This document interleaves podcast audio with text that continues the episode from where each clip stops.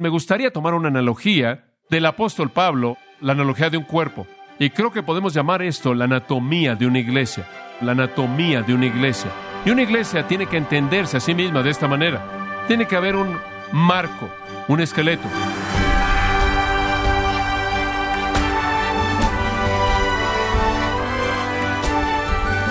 Le damos la bienvenida a esta edición de su programa Gracias a vosotros con el pastor John MacArthur. Dado que hoy comenzamos con la serie La anatomía de la iglesia, estaremos considerando algunas preguntas como ¿qué es la iglesia? ¿Cuál es el rol de cada miembro en ella? ¿A qué peligro se enfrenta? John MacArthur contempla los peligros que usted y su iglesia podrían estar enfrentando. No se lo pierda a partir de hoy en gracia a vosotros.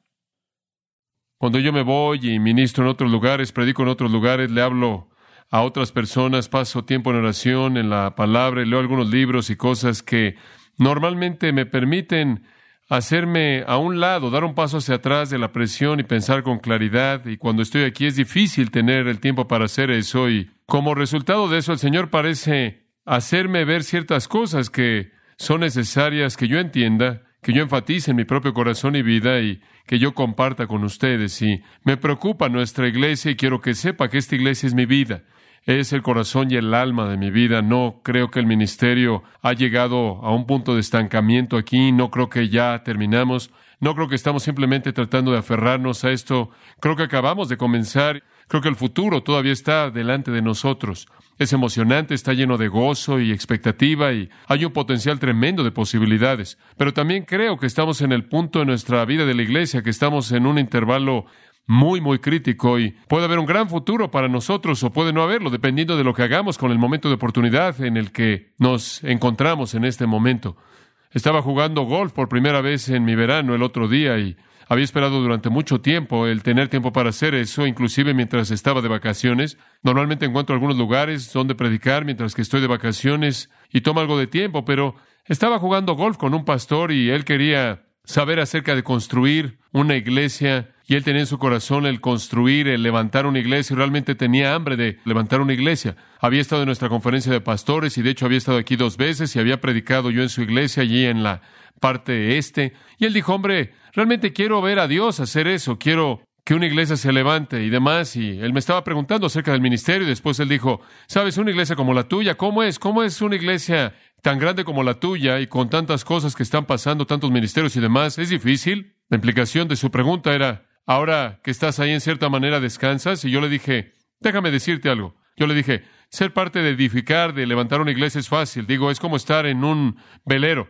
Alguien más está soplando el aire, tú simplemente estás sentado ahí. Y yo honestamente le puedo decir que el crecimiento de Grace Church, los grandes años, el crecimiento tan tremendo con el que comenzamos siendo 400 o 500 personas y simplemente llegamos y crecimos y crecimos y todas estas cosas maravillosas estaban pasando, eso fue fácil.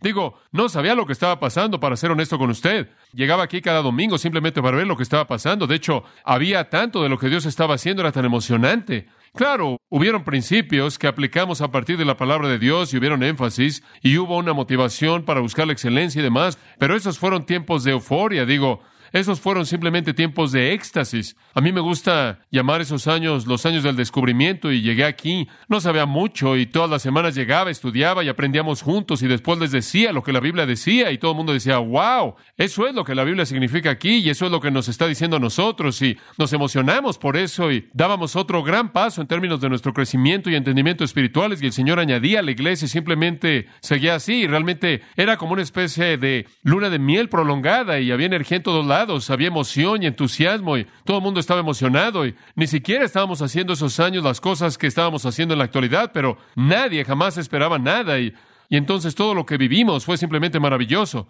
Y mi meta, honestamente, cuando llegué aquí era simplemente mantener a la gente que ya estaba aquí, evitar que se fueran. Esa era mi meta elemental. Si tan solo me puedo ir de aquí y no se van, eso va a ser una victoria moral. Nunca tuve una meta de tener esto. Esa es la razón por la que he dicho que el versículo en la Biblia que ha llegado a ser el más real y ha estado más fresco en mi entendimiento en los años de ministerio aquí es Efesios 3:20. Aquel que es poderoso para hacer todas las cosas mucho más abundantemente de lo que podemos pedir o entender. He visto a Dios hacer eso. Pero en esos primeros años todos estábamos emocionados. Había un éxtasis tremendo, había un sacrificio tremendo. Todo el mundo era parte del crecimiento juntos. Uno de los miembros del personal me dijo hace un par de semanas atrás, él dijo, si ves a la historia, en casi cada área de la vida de la iglesia y en la vida del pueblo de Dios, en cierta manera ha seguido un patrón muy interesante. La primera generación pelea por descubrir y establecer la verdad y eso es lo que hicimos. Digo, el primer flujo de años y descubrimiento y de establecer la verdad, hubo una emoción tremenda. Y después él dijo, la segunda generación pelea por mantener la verdad y proclamar la verdad. Y hemos visto eso. Lo establecimos en libros y en cintas y hemos comenzado a enviar a hombres a predicarlo en algún otro lugar y a traer a personas aquí y enseñarles, enviarles y trabajar con pastores y hemos comenzado a querer mantener la verdad y a proclamar la verdad. Y después él dijo, a la tercera generación podría importarle menos, debido a que no fueron parte de la pelea en ninguno de los dos frentes. Realmente no tienen nada en juego, no tienen nada por qué luchar, lo dan por sentado. Y hombre, eso me aterra, eso realmente me da miedo. Lo más difícil, le dije a este pastor, lo más difícil con que enfrentar en el ministerio es la indiferencia o la apatía, la complacencia.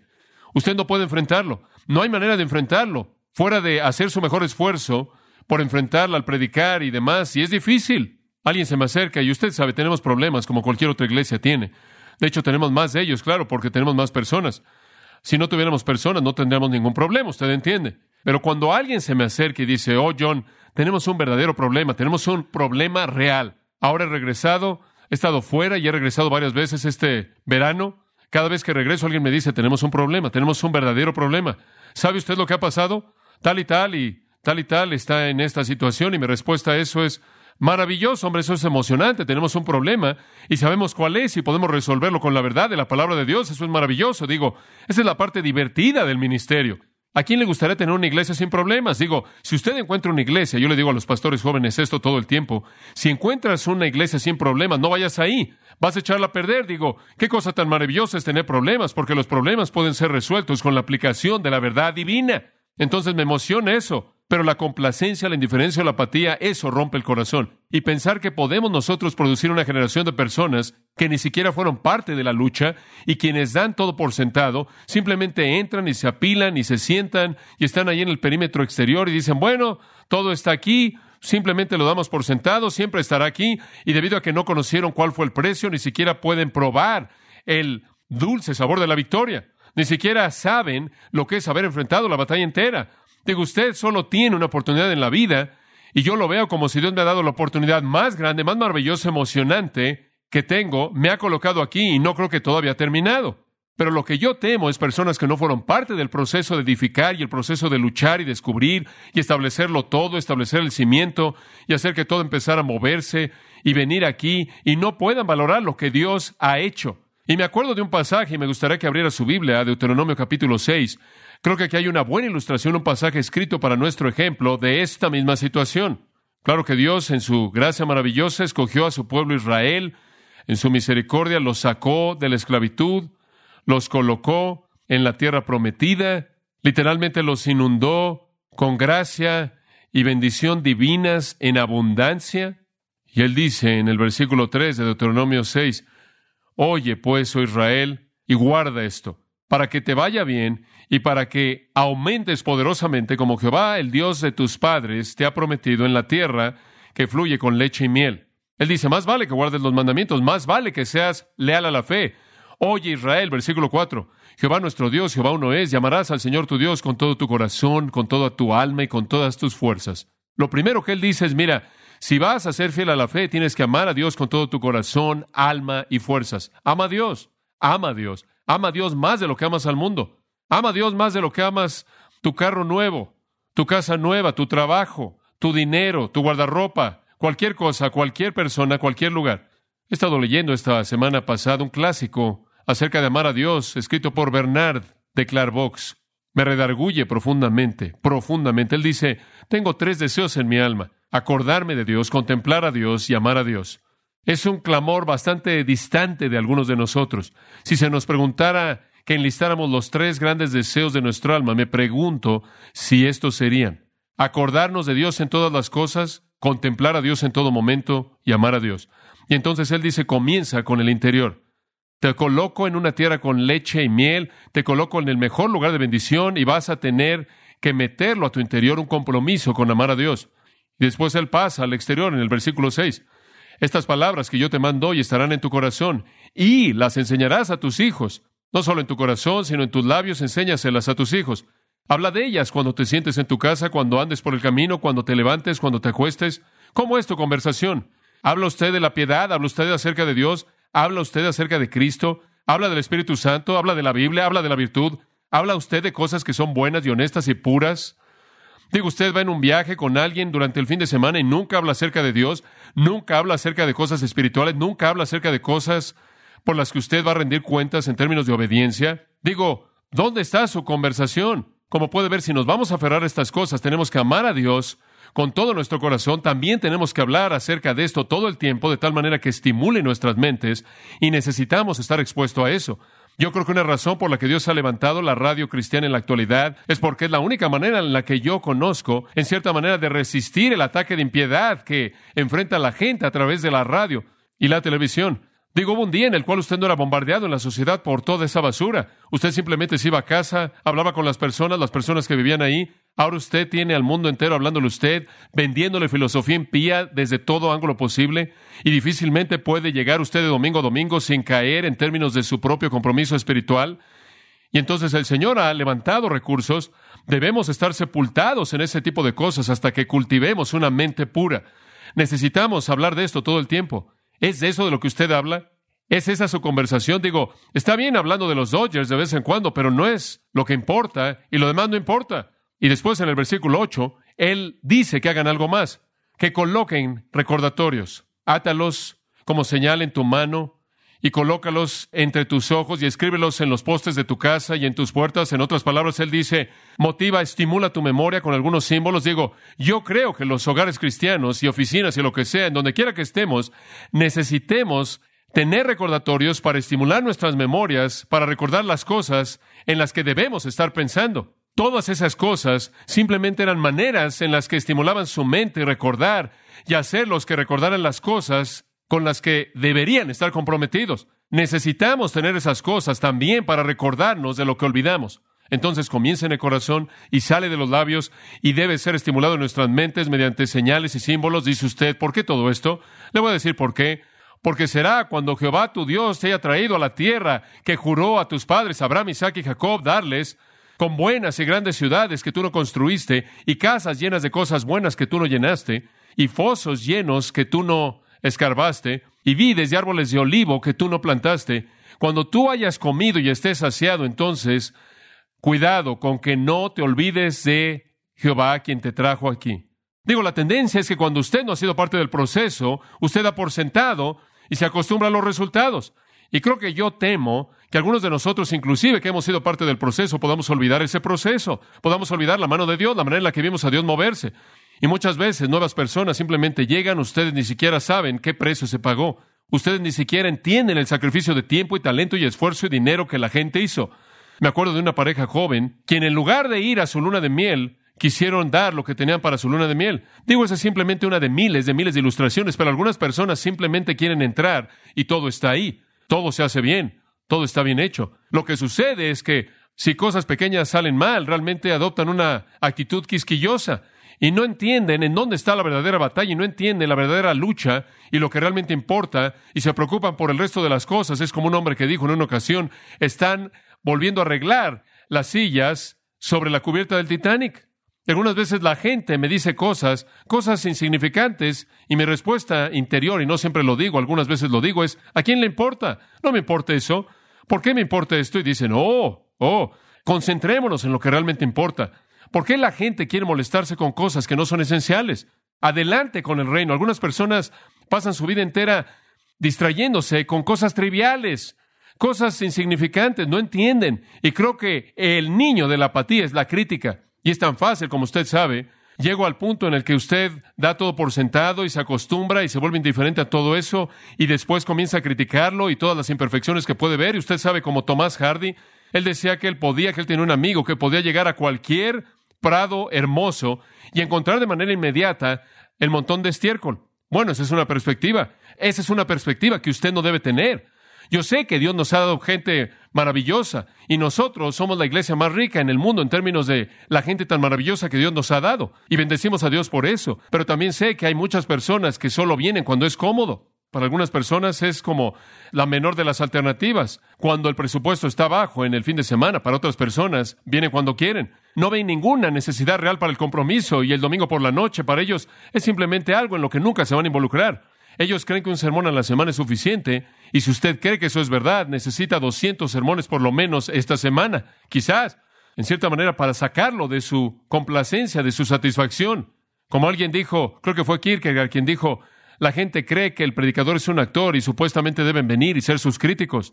Lo que ellos no saben es que ellos son los actores y él es el que los está motivando, recordándoles de sus frases perdidas. Entonces es bastante fácil para nosotros llegar al punto en el que usted sabe, vivimos en un mundo en el que todo es para usted. Digo, usted hace lo que quiere, las cosas salen como a usted le gusta. Todo llega usted, todo llega usted, inclusive nuestro mundo llamado cristiano promueve el mismo tipo de manera de pensar y entonces usted ve a la iglesia y si tiene algo que ofrecerle, usted se aparece. Usted no entiende la lealtad de apoyar al pastor cuando está ahí o al hombre de Dios que está hablando y me preocupo porque algunas veces cuando otros están hablando, cuando yo no estoy aquí y la gente dice, bueno, es solo tal y tal hablando, vámonos, no vamos a ir. Y usted entiende, claro, lo que eso le dice a esa persona. No están ciegos, no son torpes, ellos entienden lo que eso significa y eso les expresa, solo eres tú, ¿verdad? Y en cierta manera ese es el tipo de actitud que da lugar a la complacencia en una iglesia, a la indiferencia, y eso es lo que puede matar un gran ministerio. Como puede ver, ahí es en donde estaba Éfeso. Dejaron su primer amor y necesitaban ser motivados a recordar cómo era antes. ¿Han olvidado cómo era? Entonces le dije a este pastor, levantar una iglesia es fácil, es tratar de enfrentar con la grande lo que es difícil, es tratar de evitar que la gente se vuelva indiferente, apática, que dé todo por sentado y no entienda lo que tienen. Digo, la enseñanza aquí es tan buena y la música aquí es tan maravillosa, tan gloriosa. Simplemente nos acostumbramos y la gente trabaja tan duro por cuidar de nuestros niños y enseñar a nuestros pequeños y todas las cosas que hacen. Y entonces es tan fácil para nosotros acostumbrarnos a todo y ni siquiera orar como debiéramos. Digo, ¿oran por mí regularmente? Algunas personas me dicen con mucha frecuencia, me encanta cuando la gente me dice, yo lloro por ti todo el tiempo. Yo me aferro a eso porque usted no entiende, esta es una batalla. Yo sé, yo soy una máquina de predicación. Me paro y empiezo y aquí sale todo y ustedes lo evalúan de uno al diez quizás y de vez en cuando uno es lo suficientemente bueno para mantenerlo regresando por otro, buscando otro bueno y está bien, yo entiendo eso, pero ora usted, ¿qué hay acerca de los otros? Ora por ellos también, los otros que enseñan y predican aquí, los otros que guían y sirven, Digo, algunas personas son prontas para criticar y no tan prontas para orar. ¿Y qué hay aquellos de ustedes en liderazgo? ¿Están orando por las personas a las que guían? ¿O pensamos que todo está siendo hecho tan bien que no necesitamos ya a Dios? Como puede ver, usted no entiende la batalla. Usted no entiende la batalla, usted solo ve el resultado y todo se ve tan fácil. Usted no entiende las lágrimas y el trabajo, usted no entiende cómo los que estamos en liderazgo en la iglesia tenemos que unirnos unos a otros algunas veces para apoyarnos mutuamente, porque llega a ser muy difícil, muy doloroso. Y solo quiero que recuerde que necesitamos que usted sea parte de esto. Necesitamos que esté totalmente comprometido. Necesitamos que ore. Necesitamos que use sus dones, que sirva. Pensé en esto, creo, de manera más fuerte, mediante una carta que recibí escrita por un pastor joven y quiero compartirla con usted. Mi gran gozo en el ministerio es ver a los jóvenes salir al ministerio. Recibí una carta de uno que está pensando en salir y realmente quebrantó mi corazón y esto es lo que él dijo y cito. Le escribo esta carta por varias razones, y aunque no nos hemos conocido personalmente, he leído algunos de sus libros y lo he oído por la radio varias veces. Permítame explicarle mi gran preocupación, una que no he podido corregir y una que me está llevando a considerar dejar el ministerio. Quizás sus consejos los va a usar el Señor para darme algo de luz. En primer lugar, mi posición. Firmemente creo que el liderazgo de la Iglesia debe ser el mejor, no solo en sus propias vidas espirituales a nivel personal, sino también al establecer el ejemplo para la gente a la que guían. Ahora, me apresuro a añadir que no estoy hablando de perfección o de ningún tipo de superhumano, simplemente una relación viva, creciente, personal con nuestro Señor. Firmemente creo en eso. Si los líderes de la iglesia no presentan un estilo de vida de compromiso y dedicación a su Señor y al cuerpo local, aquellos que siguen tampoco lo van a hacer. El problema, Pastor MacArthur, dos tercios de nuestros líderes elegidos asisten solo a un servicio por semana. De nuevo, no estoy hablando de tener que estar ahí presente cada vez que se abren las puertas. Pero yo creo que fuera de situaciones imprevistas, enfermedades y vacaciones, yo creo que el liderazgo de la iglesia debe hacer un esfuerzo doble por estar presente en los servicios. Si no hay ninguna otra razón más que alentar a los santos y al pastor.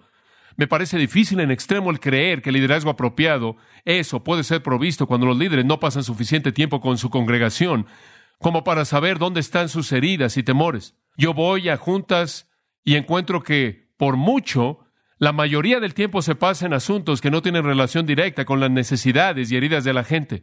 Yo creo que debido a esto nuestra iglesia ha llegado a estancarse, lo cual es equivalente a retroceder en lugar de avanzar. He traído esto a nuestro consejo varias veces y para ser honesto, ni siquiera todos ellos son fieles en su asistencia. Y he expresado mi preocupación sin resultado en absoluto. De nuevo, no estoy hablando acerca de hombres y mujeres que simplemente no pueden cumplir con esto, sino de aquellos que pueden pero no lo hacen. Recibo mis respuestas normales. Mi agenda está llena. Estoy demasiado ocupado, estoy demasiado cansado al final del día, o ni siquiera presenten una excusa. Pero estas son las mismas personas que no temen recordarme con frecuencia que son el poder de la iglesia, y sucede con frecuencia. Pastor, he llegado al lugar en donde estoy. Si esto continúa el siguiente año, estoy listo para resignarme del pastorado. ¿Cómo es posible que un pastor dirija su rebaño, establezca los programas necesarios, desarrolle liderazgo espiritual si ni siquiera puede hacer que tenga alguien que le apoye? Estoy abierto a su consejo. Yo creo que nuestra iglesia tiene muchas posibilidades, pero mientras que seamos tibios, el Señor no nos bendecirá o nos usará. Esa carta podría haber sido escrita por miles de pastores diferentes, porque eso es tan común, el volverse apático ante las cosas buenas que Dios nos ha dado. Y no quiero que ustedes hagan eso, no quiero que sean apáticos ante las bendiciones que Dios nos ha dado, no quiero que se olviden del Señor, quiero que continúen temiendo su nombre. Vayan conmigo por un momento a 2 de Pedro capítulo 1. Y simplemente les voy a decir en dónde estoy con las palabras de Pedro en el versículo 12. 2 de Pedro 1.12. Por tanto, Pedro dice, escribiéndole a su congregación en un sentido, no voy a descuidar, y puedo entender eso, a usted se le da una oportunidad por parte de Dios y usted no quiere echarla a perder. Es un llamado santo, un alto llamado, un gran privilegio por el cual usted va a rendir cuentas, por el cual usted es responsable. Pero él dice, no quiero descuidar mi llamado. Y entonces no voy a descuidar el traer siempre estas cosas a vuestra memoria. Y estoy aquí el día de hoy para hacer lo mismo. No voy a decir nada nuevo. Voy a decir algunas cosas que son antiguas, viejas, que ustedes necesitan recordar. Él dice, quiero que se acuerden de estas cosas, aunque ustedes las conocen y están establecidos en la verdad actual. Yo sé que ustedes las conocen, simplemente necesitan ser recordados. Simplemente necesitan algo que estimule su memoria. Y voy a continuar haciendo esto mientras que esté en este cuerpo, entonces para que cuando me vaya de este cuerpo, este tabernáculo terrenal, versículo 14 y versículo 15 dice, ustedes se acuerden aún después de que yo esté muerto. Hay cierta virtud en estar repitiendo las mismas cosas elementales que no pueden ser olvidadas. Y eso es lo que me gustaría hacer. Simplemente compartir mi corazón hablándole de cosas que ustedes ya conocen. Muchos pastores llegan aquí para descubrir, para tratar de entender por qué nuestra iglesia crece, ¿Y qué es lo que estamos haciendo? Y normalmente vienen esperando copiar algún programa que puedan llevar con ellos y aplicar en su propia iglesia. Y desean conocer lo que Dios está haciendo. Y normalmente vienen pensando que pueden copiar métodos, herramientas, programas, ideas y llevarlos de regreso e implementarlos en su iglesia. Lo cual sería como venir a un gran cuerpo y simplemente llevarse la piel con ellos. Digo, están viendo cómo la carne se manifiesta en nuestro ministerio. Lo que no entienden es todo lo que hay a nivel interno. Y entonces cuando vienen a la conferencia de pastores, tratamos de enseñarles que hay muchas cosas que están debajo de la superficie que no ven, que son parte del cimiento para hacer que todo lo demás tenga sentido. Usted cuando ve un ministerio funcionando, operando, se ve lo que está frente a usted, pero lo que debe entender es que lo que está tras bambalinas es lo que no puede ver. Y entonces me gustaría tomar una analogía del apóstol Pablo, la analogía de un cuerpo. Y creo que podemos llamar esto la anatomía de una iglesia. Pero creo que el cuerpo puede ser visto en cuatro características. Esto no es clínico, esto es simplemente para efectos de nuestra analogía. Huesos o esqueleto, sistemas internos, músculos y carne. Y una iglesia tiene que entenderse a sí misma de esta manera. Tiene que haber un marco, un esqueleto. Tienen que haber sistemas internos, a lo cual yo llamo el flujo de ciertas actitudes. Y después tiene que haber músculo, lo cual es ciertos tipos de funciones que hacemos y después se manifiesta en la forma de nuestro ministerio. Entonces, pasando esa metáfora paulina familiar conocida y tomándola, si puedo sacarla de su patrón bíblico, quiero hablar en primer lugar del esqueleto. Para que el cuerpo funcione y el cuerpo opere, tiene que tener un esqueleto, tiene que tener estructura, tiene que tener forma. Es el esqueleto lo que provee la estructura básica, la forma para el cuerpo. Ahora, yo creo que hay ciertas verdades a nivel esqueleto con las que debemos estar comprometidas. Estas son verdades no negociables. Estas son verdades inalterables, son invariables. Estas son cosas en las que no vamos a hacer concesiones de ninguna manera y estas son verdades elementales a nivel esqueleto y yo creo que la iglesia debe estar comprometida con estas cosas. Y cuando digo eso, amados, me refiero a ustedes. Usted, la iglesia es usted. No estoy hablando de alguna cosa nebulosa, estoy hablando de usted. Y obviamente estoy también hablando de mí. Permítame explicarle lo que yo creo que son los asuntos no negociables a nivel esqueleto. En primer lugar, un alto concepto de Dios. Un alto concepto de Dios. Ahora, podría remontarme a todos los años al pasado y traer todo tipo de cosas que hemos tratado de enseñar acerca de esto. Pero voy a estimular su memoria simplemente en algunas de estas cosas y voy a hablar de algunas cosas generales. Es absolutamente esencial que la iglesia se perciba a sí misma como una institución para la gloria de Dios. ¿Entiende eso?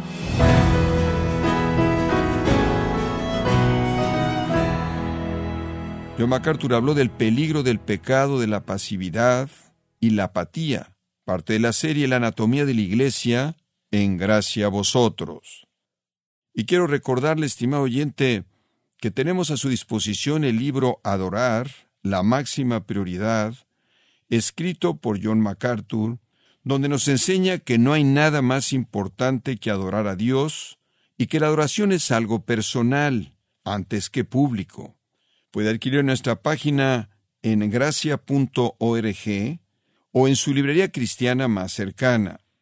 Y también le comento que puede descargar todos los sermones de esta serie La anatomía de la iglesia, así como todos aquellos que he escuchado en días, semanas o meses anteriores en gracia.org. Si tiene alguna pregunta o desea conocer más de nuestro ministerio, como son todos los libros del pastor John MacArthur en español, o los sermones en CD, que también usted puede adquirir, escríbanos y por favor mencione la estación de radio por medio de la cual usted nos escucha en gracia a vosotros. Es importante conocer no solo el país y ciudad de donde usted nos escucha, sino también la radio. Para quienes contactan nuestro ministerio por primera vez, pueden solicitar una copia del mensaje de promoción sin costo alguno, un mensaje por oyente únicamente. Si usted vive en los Estados Unidos o Puerto Rico, escríbanos a Gracia Vosotros, P.O. Box 4000, Panorama City, California 91412. O puede escribirnos a través del siguiente correo electrónico radio arroba bueno, en nombre de John MacArthur y el personal de este organismo, queremos darle las gracias por su tiempo y sintonía y queremos pedirle que no deje de orar por este ministerio, como también por la estación de radio por la cual usted nos escucha de lunes a viernes. Este es su amigo Miguel Contreras, invitándola a que sintonice nuestra próxima edición para que juntos continuemos desatando la verdad de Dios un versículo a la vez no se lo pierda, aquí en Gracia Vosotros.